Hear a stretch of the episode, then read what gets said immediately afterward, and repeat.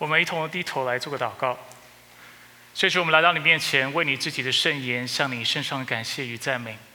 主，我们知道，当我们来读你的话语的时候，主这个举动跟这个行为，主不是虚妄的，不是浪费时间的，也不是没有果效的。主，当我们凭着信心来读你的话语，并且来领受的时候，主，我们就要被你的话语来充满，我们就要被你的话语来得着。主，我们就要在你里面重新得力，而且主，我们就要站在磐石上。这主，我为我的弟兄姐妹、你自己的百姓来祷告。主，愿今天的聚会，主你自己的圣灵来引领我们每一个人，让我们在这里虽然可能是带着重担、带着呃缺乏来到这个地方来敬拜、来赞美，但是我们说我们要丰丰富富的离开这个地方，因为主你所赐的。意念，主是那平安的意念，是那丰富的意念，是那赐福的意念。所以主，我们来到你面前，为今早的聚集再次向你身上感谢。求你对我们来说话，你的百姓在这里，请说。以上祷告是奉靠主耶稣基督的圣名求，阿门。呃，今天信息的主题是我一直以来都非常有负担的主题。今天的主题叫做“患难中随时的帮助”，特别讲到基督徒在患难当中、在痛苦当中要如何去面对。那我过去呢，很喜欢听一个老牧师的讲道，呃，这个牧师叫做 John MacArthur，他叫约翰麦克阿瑟。那在一次信息当中呢，他就分享。啊，有人问他说：“牧师啊，为什么你现在讲到越来越少说笑话了呢？还有牧师啊，怎么觉得你的啊牧会的方式跟你讲到的方式越来越严肃了呢？”那麦克阿瑟在那次的讲道当中，他就说：“啊，如果你像我一样是个牧师，并且有四十多年的牧会经验，那你就会知道为什么。”他接着说，在这四十年，我看到了多少的人经历痛苦、离婚、吸毒、酗酒、家暴、癌症，也看到人曾经因为口腔癌，整个下巴被开刀挪除，导致舌头暴露在外面。渐渐的，我发现人生其实一点都不好笑。那当然，这个牧师他并非是在否认，作为基督徒，我们在主里是有喜乐的。但是他在他在说的是一个事实，就是在今生、在今世、在我们见主面之前，我们一定会经历痛苦，我们一定会经历挫折。那基督徒跟非基督徒最大的差异，在于我们比起非基督徒，在面临困苦跟困难的时候，我们拥有比非基督徒还要多的资源，还要多的力量。我们有一个绝对啊确凿的确据。是非基督徒所没有的。那刚才我说了，今天的信息是患难中随时的帮助。那我们刚过完感恩节，感谢主，我相信大家都有非常美好的时光，跟家人啊有啊有天伦之乐，然后一起来庆祝啊感恩节。但是今天我不只要帮助大家能够在顺境当中来感谢主，我也希望帮助大家也学会。在逆境当中，将赞美与感谢献给我们的神。所以，我们如何，还有为什么，我们能够在逆境当中来感谢主呢？今天的大纲非常容易，有三点，你可以现在写下来，也可以等一下我一边说一边写。第一个，就是因为他知道；第二个，因为他纪念；第三个，因为他帮助。为什么作为基督徒，不论是顺境？不论是逆境，我们都能够感谢他，因为他知道，他纪念，并且他帮助。那今天的经文呢，是来自于约翰福音。约翰福音写作的目的，让我简单的跟大家分享，有两个。第一，是为了让我们在基督里有信心，并且这个信心能够日益的增长。第二方面是帮助我们思想，我们是否真的认识耶稣基督？换句话说，你说你认识耶稣基督，那请问你，他是谁？你对耶稣基督的认识是什么？那这也是今天信息的目的。一方面，如果你是非基督徒，我想要帮助你来认识耶稣基督，来认识这个信仰，并且帮助你将你的信心放在这位救主的身上。如果你是一位基督徒的话，我也想鼓励你，借着今天的信息，能够在主里得着更多的信心，并且在信仰的事上能有喜乐和确据。所以我们为什么能够在患难当中、逆境当中来感谢神？第一个原因，因为他知道。那在继续今天的信息之前啊，容许我简单的为大家定义一下今天信息当中我所说的患难是什么意思。根据啊一个教育部的重编国语词典，这是台湾的国语词典，啊它的定义是患难指的是艰难困苦的处境，艰难困苦的处境。那在今天的信息里呢，当我说到患难的时候，啊，我其实是很笼统的指很主观意识上的艰难困苦的处境，它不一定是要大灾大难，只要你觉得 我感觉起来啊啊，觉得是现在所面临的困难或者我的处境是非常艰难的，那就构成了我今天所说的患难的条件。那知名的作家鲁伊士呢，他在他的啊一本书当中，他记述了他失去妻子的时候。他的痛苦，他的难过，这本书叫做《卿卿如晤》。那鲁伊士呢，是当时是这样子去回忆他的丧妻之痛的。他说：“神在哪里呢？”这样的怀疑是丧偶最令人不安的并发症之一。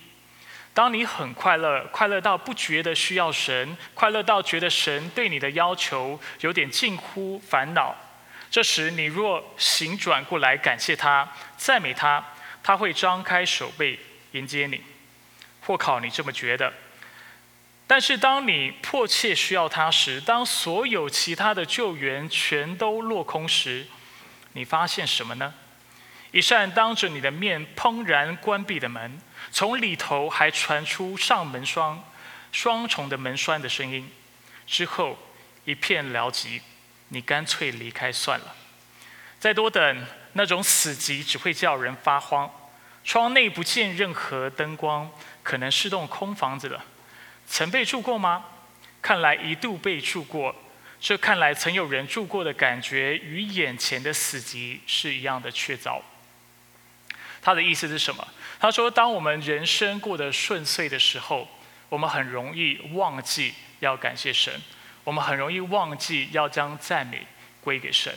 他说：“或考，你想起来要赞美神了，你会有一种感觉，就是上帝似乎就张开他的双手在迎接你。但是他接着说了：，当你遇到患难，当你遇到痛苦，当你心里面有迫切的时候，那种感觉又像什么呢？他说，就像是一扇门在你面前砰然的关闭，接下来你听到上门栓的声音，双重门栓的声音，之后一片死寂。”那一度曾经有人住过的房子，现在在你看来，你开始怀疑是否曾经有人住过？什么意思？就是你会开始想：上帝，你真的存在吗？我所赞美、我所敬拜、我所信靠、信仰的那位神，是真的吗？还是其实都是我的想象？那在今天的经文里，当拉萨路过世的时候，他的两个姐姐马大和玛利亚，也就是这样的感觉。很多时候，我们会以为爱上帝的人，或者是被上帝所爱的人，爱主的人，而且被主爱的人，他就不会经历患难。但是在今天的经文，我们很清楚看到，就算你是被主啊，就算你是爱主的人，你也会经历患难。在十一章第二节，圣经描述玛利亚为那用香膏抹乳，又用头发擦他脚的。在其他经文，他告诉我们，圣经告诉我们，他买的香膏值三十两银子，就是平均一个人一年的所得。他将香香膏打破来抹耶稣基督，表示对他的啊奉献，还有对他的爱戴。而且他用他的头发，就是当时社会女人最尊贵的部位，来擦耶稣的脚，代表说：耶稣，你就是我的主，我从心里来爱你，我从心里敬拜你，我从心里来侍奉你。但是就在那一刻，我们会以为这么爱主的人应该不会经历患难，但这事实上，他跟我们每一个人都一样，跟非基督徒也是一样，他也经历患难。除此之外，患难不仅会发生在爱主的人身上，也会发生在被主爱的人的身上。我们会质疑：如果上帝爱我们，他怎么可以让我们经历这样的事情？如果上帝，如果耶稣爱拉萨路，他怎么会让他有疾病，甚至严重到一个程度死去，甚至在坟墓当中埋了四天？当拉萨路生病的时候，马大和玛利亚就打发人去见耶稣，说：“主啊，你所爱的人病了。”我们在这里看到，这个人是主所爱的。在第五节，圣经也说，耶稣素来爱马大和他的妹子，并拉萨路。这一家三口都是耶稣基督所爱的，他们爱主，爱主，主也爱他们。但是患难仍然发生在他们的身上。所以，知道爱他的人和他所爱的人病了之后，耶稣怎么反应呢？他有马上赶回去去陪伴拉萨路吗？他有赶回去去停止他的疾病，甚至就在那一刻医治他吗？没有。那这是一个非常吊诡的事情，非常违反我们的人之常情。如果我们周围有人生病了，他在患难当中，在困苦当中，我们第一个反应就是快点跑到他的身旁，快点跟他联络，快点来陪伴他。来帮助他去走过这个啊死因的幽谷，但是耶稣却没有这么做，为什么？因为他有更大的目的，这我等一下会继续的更多的跟大家来解释。所以我想鼓励在座的弟兄姐妹，当你在经历患难的时候，在经历困苦的时候，不要马上告诉你自己，也不要允许别人来告诉你，这代表上帝不爱你。上帝仍然爱你，就如同他如何来爱拉萨路一样，只是他有更大的计划，他有更长远的打算，是我们现在这个阶段是看不到的。所以鼓励你在软弱当中，在你遇到困难的时候，不要对主产生怀疑。在圣经当中，爱和患难这两个概念是没有彼此相违的。那在患难当中，上帝知道。并且纪念我们的痛苦，在诗篇第十五五十六篇第八节，在那经历患难的诗人他说：“我多次流离，你都数算，你把我的眼泪装在你的皮带里，这不都记在你的册子上吗？”就是你在痛苦当中的时候，上帝仍然爱你，他知道你所纪念的是什么。他将你的眼泪都装在他的皮带当中，而且将你所经历的事情都记在他的册子上。保罗在罗马书八章三十五到三十七节也鼓励我们：谁能与使我们与基督的爱隔绝呢？难道是患难吗？是困苦吗？是逼迫吗？是饥饿吗？是赤身露体吗？是危险吗？是刀剑吗？然而靠着爱我们的主。在一切的事上已经得胜有余了。换句话说，没有任何的事情能够拦住主对我们的爱。就是在患难当中，作为基督徒的我们，我们要深信而且记得一件事情，那是那就是主，他深深的爱着我们，他要来帮助我们，他要来牵引我们，而我们要做的事情就是凭着信心来依靠他，来仰望他。所以，为什么我们能够在患难当中向主献上赞美与感谢？第一个原因，因为他知道你所经历的所有的事情，你所经历的痛苦，你所流的眼泪，你身上所有的疾病，你的家人所发生的事情，你工作上所遇到的挫折等等，他都知道，而且他记在他的册上。所以我们要看到第二点，为什么我们在患难当中能够继续来感谢他？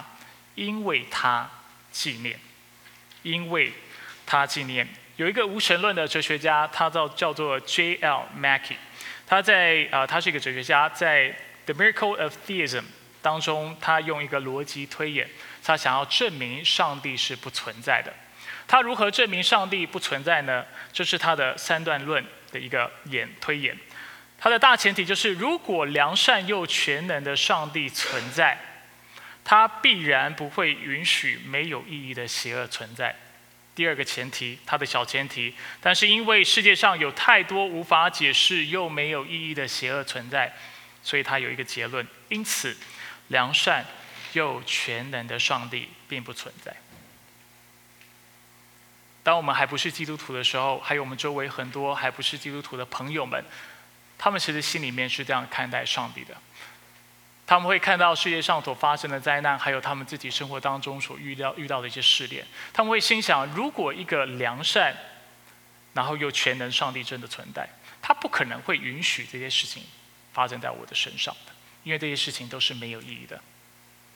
那因为他观察这个哲学家观察到世界上太多这种没有意义、没有存在价值的邪恶存在，所以他说上帝是不存不存在的。但是这样的一个论述有问题，因为这不是基督教的信仰。基督教信仰相信所有的邪恶、所有的灾难、所有的痛苦都有它存在的原因。我们不一定能够明白，但是这不代表它就不存在。我们无法明白，最多只是证明我们的理解是有限的，最多只是证明作为人，我们无法完全的明白上帝的心意。但是这不代表在上帝的头脑里面，在上帝的思想里面，他是没有计划的，他是绝对有目的的。那我们都知道，借着这个事件，我们看到他彰显了耶稣的性情和全能。所以在经文哪里看得出来这个事件是有意义的呢？在十一章第四节，如果大家手上有圣经的话，你可以一起翻开来看。当耶稣知道拉萨路生病的时候，他没有因此感到措手不及。他听见后，他怎么说？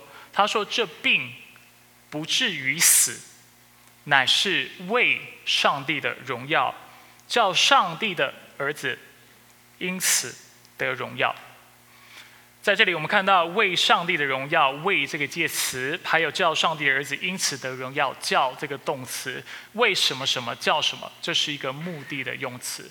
比如说，我今天我会说：“我要你吃蔬菜是。”为了你好，叫你能够营养均衡，一个目的的用词用语。我要你读圣经是为了你的属灵生命，叫你能时常经历上帝的爱和大能。在这里也是，当患难、当痛苦、当忧愁、困难发生在我们身上的时候，不是没有目的的。它彰显了上帝的荣耀。当然，我们心里面会想：主啊，这是不是太自私了？你允许苦难发生在我的身上，原来是为了彰显你自己的荣耀，为了只是要我，啊，要为了让耶稣基督能够得着荣耀，这样不是很自私吗？但是作为基督徒的各位，我要提醒你们，基督徒的喜乐其实是建筑在上帝的荣耀上面的。在我们的生活当中，哪里上帝得着荣耀，我们在哪里就能够得着生命的满足。在哪里，上帝的荣耀是被愧对的，或者是缺乏的，我们也在那里必要因此有愁苦、有担忧。我很喜欢一位牧师，他都叫做 John Piper，约翰派伯。他有一句啊，算是至理名言。他说：“他说，God is most glorified in us when we are most satisfied in Him。”也就是说，当我们能够以上帝为乐的时候。以他的荣耀为乐的时候，也就是我们的心灵、我们的里面、心里得着最大的满足的时候。反之亦然，这代表当我们心里因着耶稣基督、因着上帝而感到满足的时候，这也就是上帝得着荣耀的时候。那今天经文哪里有让我们看到这样的真理呢？在十一章十四到十五节。耶稣明明的告诉他们，告诉他的门徒，拉萨路死了，我没有在那里就欢喜，这是为你们的缘故，好叫你们相信。这个事件除了是要让主得到荣耀之外，也是要让基督徒让他的门徒得着益处，要他们见见证，因为耶稣能够叫死人复活的缘故，让他们不止相信，但是信得更深。让他们的信心能够被提升。除此之外，他也是要帮助不信的人来认识耶稣基督。在十一章第四十二节，当耶稣为拉萨路祷告的时候，他说：“我知道你就是天父，常常听我，但我说这话是为了周围站着的众人，要使他们信是你差了我来的。”再次，我们看到这里有这样的目的性的用语，为了为了众人，要使他们能够相信耶稣基督。所以在圣经当中，我们很多地方都看到，上帝允许苦难、允许患难发生在我们的生命当中，是有目的的，不是没有意义的，不是没有原因的，也不是因为他要折磨我们，但是他有他的美意。一方面，他要在这个过程当中得着荣耀；另外一方面，他要使我们这些相信他的人，在他里面得到信心。阿门。所以在患难当中，我们常常会觉得这个苦难是没有意义的，这个苦难是很邪恶的。但是今天借着这个经文，我们看到所有的苦难都是有目的的。如果我们觉得上帝允许苦难发生在我们的身上，就是为了折磨我们的话，我们心里啊绝对会变得更灰心，我们心里就会觉得沮丧，甚至我们会恨心，就远离我们的信仰。但是就像我刚才说的，苦难。不是没有意义的。那当我自己作为传道人，当我遇到苦难的时候，当我遇到患难的时候，我心里也会软弱。所以我常常用这段经文来鼓励我自己。这段经文在哥林多后书四章十六到十八节，他说：“所以我们不丧不丧胆，外体虽然毁坏，内心却一天心死一天。我们这至战至轻的苦楚，要为我们成就极重无比、永远的荣耀。”原来我们不是顾念所见的，乃是顾念所不见的。因为所见的是暂时的，所不见的是永远的。这段经文让我们看到什么？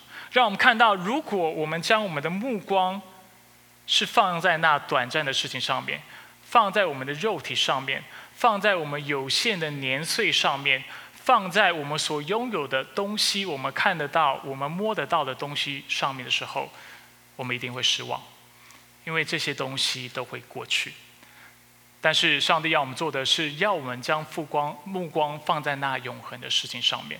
因为当我们将目光放在永恒的事情上面的时候，我们就知道我们所经历的所有的苦难都是短暂的。更重要的是，上帝在永恒当中，在那看不到的灵界当中，在我们为我们成就那我们想不到、意想不到、也看不到的事情。我刚才说了，上帝。他允许苦难都有他的意义跟他的目的，但是我们不一定能够理解。但是作为基督徒，因为他的话语这么告诉我们，我们就如此相信，并且这是确确实实发生的。所以，如果今天你觉得你是在患难当中的，你不不了解为什么上帝允许一些事情发生在你生命当中，我鼓励你将你的目光放在上帝的身上，借着他的话语，借着真理来鼓励你自己。他在永永恒当中，在为你成就那极重无比的荣耀。他在你看不到的领域，他在做那奇妙的工作。他把你的眼泪收在他的袋里，并且把你所经历的所有的事情记在他的册上。他必要按着你所经历的来赏赐你，来鼓励你，来安慰你，来帮助你。所以在患难中，我们仍然能够来感谢我们的主，因为。他纪念。最后，我想帮助大家在患难中，我们除了感谢和啊，能够啊，能够因为他的纪念，并且因为他知道而感谢他之外，我想要让大家看到第三个理由，就是因为他帮助。那我现在想要花一点时间来回顾我们今天的经文，所以请大家看一下今天的经文，主要是要看二十八到四十五节。我要大家将目光特别放在。有关视觉或者有关看见这样的啊词语上面，所以我们一起来看这段经文，二十八节。马大说了这话，就回去叫他妹妹玛利亚，私下说：“老师来了，他在叫你。”玛利亚听见了，急忙起来到耶稣那里去。那时耶稣还没有进村子，仍在马大迎接他的地方。那些同玛利亚在家里安慰他的犹太人见。他急忙起来，出去就跟着他，以为他要往坟墓那里去哭。玛利亚到了耶稣那里，看见他，就俯伏在他脚前，对他说：“主啊，你若早在这里，我弟弟就不会死了。耶稣看见他哭，并看见与他同来的犹太人也哭，就心里悲叹，又甚忧愁，就说：“你们把他安放在哪里？”他们对他说：“主啊，请你来看。”耶稣哭了。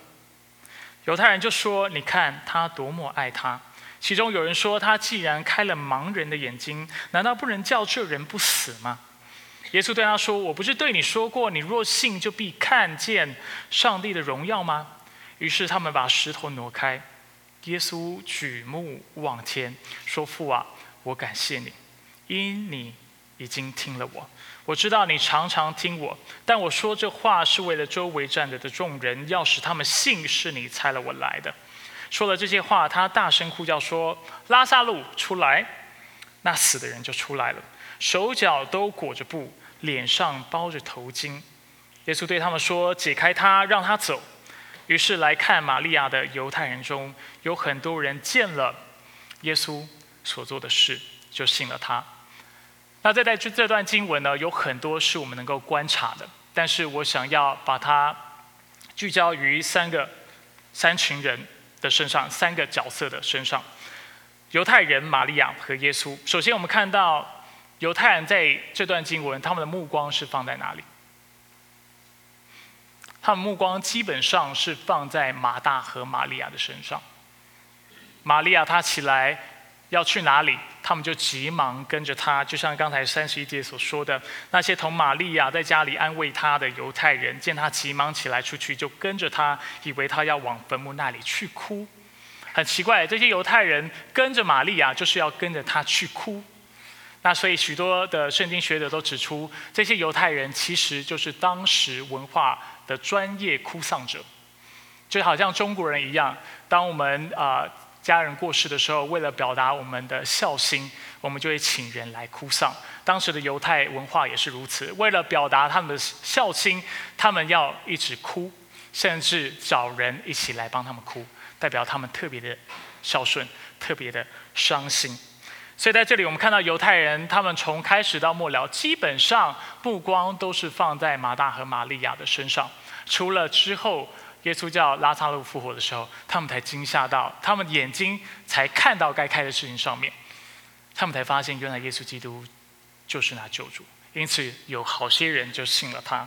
再来，我们要看到玛利亚的目光放在哪里？虽然玛利亚很爱耶稣，我刚才已经说了，非常爱他的主，但是基本上，因为他非常爱他的弟弟，并且他的弟弟拉萨路过世的缘故，他的目光是放在他的弟弟的身上的。这使得他在看见耶稣之后，虽然他跪下来敬拜耶稣，但是他心里却丝毫没有得着安慰。他甚至责备耶稣说。主啊，你若早在这里，我弟弟就不会死了。当耶稣问他说：“还有他在场的犹太人说，你们将死人将拉萨路葬在哪里的时候？”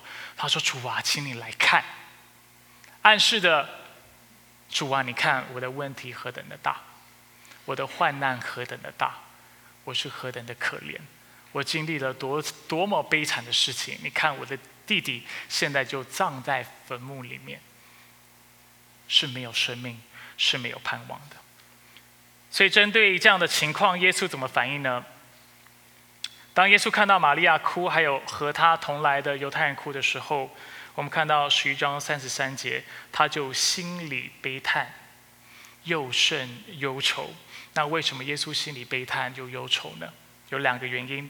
第一，因为他怜悯他们，他看到这些患难如何使这些人。感到痛苦和悲伤的时候，他就怜悯他们，他就为他们伤心。所以经文告诉我们，耶稣哭了。而就在那时候，三十六节就有犹太人说：“你看他多么的爱他，指他爱拉萨路。”但是这不是唯一的原因，还有另外原原因是耶稣感到悲叹又忧愁，就是因为他们的不幸。在十一章三十七节，有人说他竟然开了盲人的眼睛，难道不能叫这人不死吗？你觉得这些人说这些话的时候，他们有信心吗？他们或多或少有一点点信心，他们知道耶稣是一位医治者，能够使盲人看见。他们甚至相信，如果耶稣早点来的话，他能够防止、制止啊，就是疾病使拉萨路死亡。他是能够医病的神。但是耶稣仍然忧愁。我们看到经文告诉我们，就在他们这么说完以后，他心里再次的感到悲叹。为什么？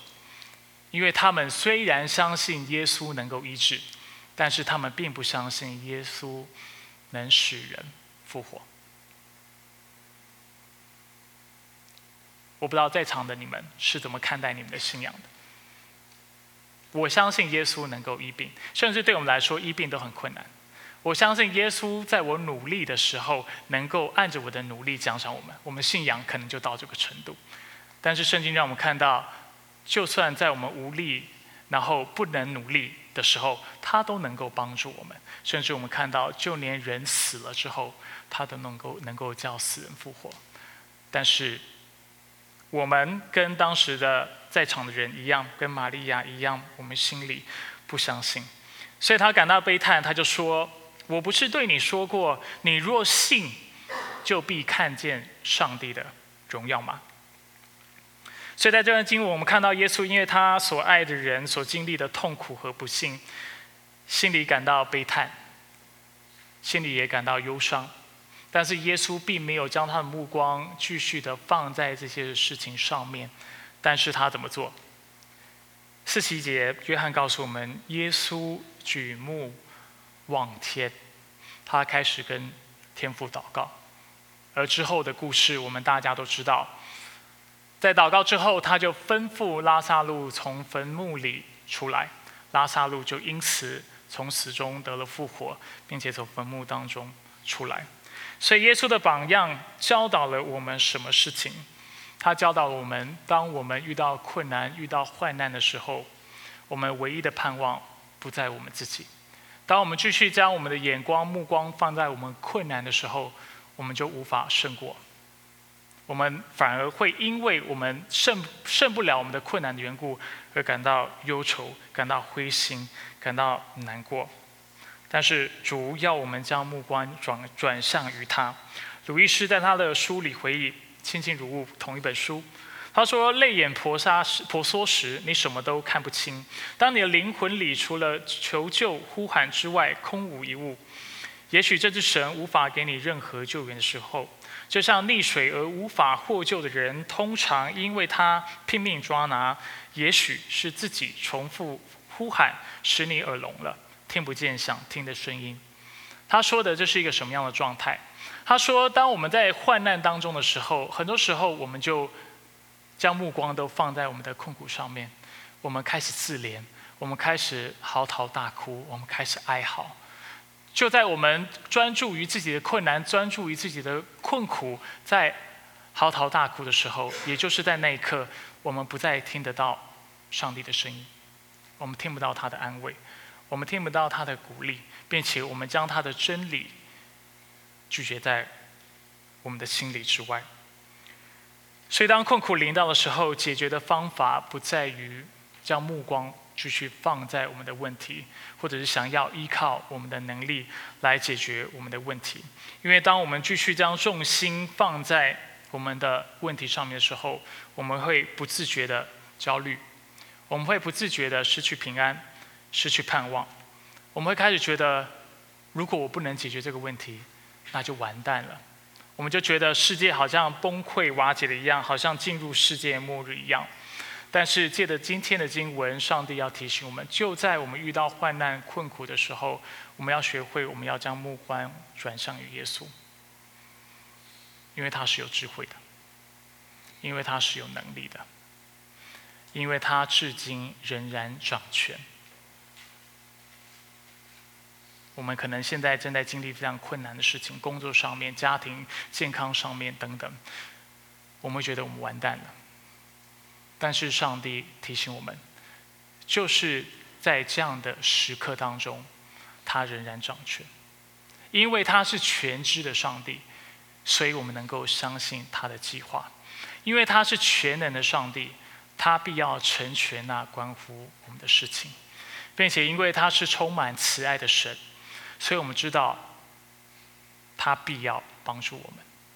如果今天我们的上帝只是有智慧、有能力，但是却不爱我们的话，那我们糟糕了。如果今天我很有能力、我很聪明、我有智慧，能够帮助你，但是我不爱你的话，你是无法从我这里得到任何的好处。但是这不是我们所相信的神。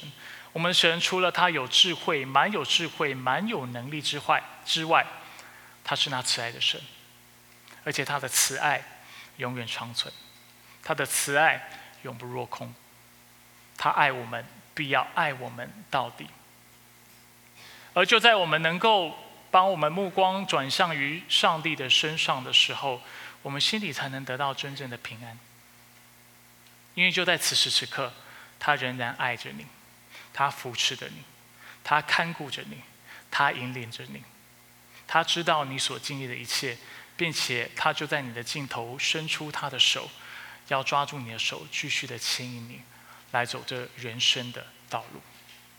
就在这时候，你不需要忧愁，你不需要焦虑，你不需要不安，因为你不能解决的问题，他能够解决，因为他是那能够叫死人复活的上帝。所以鼓励你，当我们今天等一下在回应的时候，继续将你的信心放在上帝的身上。如果你是已经将你的信心转移，甚至不不不将你的目光放在他身上的，鼓励你能够回转向他。那在教会当中，我们常常流传的一句话就是：人的尽头就是神的起头。这句话说的很好。因为就是在旷野当中，就是我们在沙漠当中的时候，他必要为我们开道路，他必要为我们开江河。就在我们心灵跟我们的灵魂感到枯干无力、疲惫缺乏的时候，他告诉我们，我们的腹中必要流出那湖水的江河。就当你觉得你自己是汪洋当中的一艘船的时候，他要告诉我们，他就是那彼岸的灯塔。我们只要继续向他前进，我们必得着力量和盼望。所以，亲爱的弟兄姐妹，今天我讲这篇信息，不是要你去轻看，或者是我不是在轻看你所经历的苦难跟困难。苦难是真实的，苦难是痛苦的，而且苦难使我们感到无力，无法去过我们的生活，无法去做我们该做的事情。但是，就像今天的经文所告诉我们的，今天这个故事所告诉我们的，他是那能够叫死人复活的上帝，我们能够依靠他。在我们患难当中，他知道我们所经历的一切是什么，并且他纪念我们所经历的，在永恒当中，他为我们累积那极重无比的赏赐，极重无比的荣耀。当你不断的将你的目光放在你仅有的人生当中，不管是一百年还是一百二十年，如果你活得长的话，你会因为小小的挫折而感到迷失。但是，将你当你将目光放在永恒当中的时候，你会发现，原来这一百年、那一百二十年，都是至战至轻的。因为在永恒当中，上帝要赐给你的。他要给你的祝福，是那远超过你所求所想的。所以，除了他知道他纪念之外，第三，他帮助我们，就在此时此刻，因为他爱我们，他必能够帮助我们。我们要做的事情，就是学会不将目光继续放在我们的目呃问题上面，但是将我们的目光放在他的身上，单单的来依靠他。我们不是无依无靠的，就像诗人在诗篇四十六篇第一节所说的：“上帝是我们的避难所，是我们的力量，是我们患难中随时的帮助。”我们一起来祷告。所以，主，我们来到你面前，我们继续将我们的生命，将我们所经历的一切，都交托、仰望在你的手中。主，我不知道在座我们有多少弟兄姐妹现在是面临生活的挑战的，是经历患难的，是经历痛苦的。主，我们求你来帮助我们，使我们的信心能够放在你的身上，却不把我们的信心放在我们的痛苦、我们的问题上面。因为主，当我们将目光放在我们的困难、放在我们的问题上面的时候，我们会感到灰心。因为我们知道我们无法胜过我们的困难，我们无法胜过我们的问题。我们意识到，原来作为人，我们是何等的渺小，何等的软弱。所以主，我们说，我们要回到你的面前，将我们的目光放在你的身上。因为主，当我们如此行的时候，我们必要得着安慰，我们必要得着力量，我们必要得着盼望。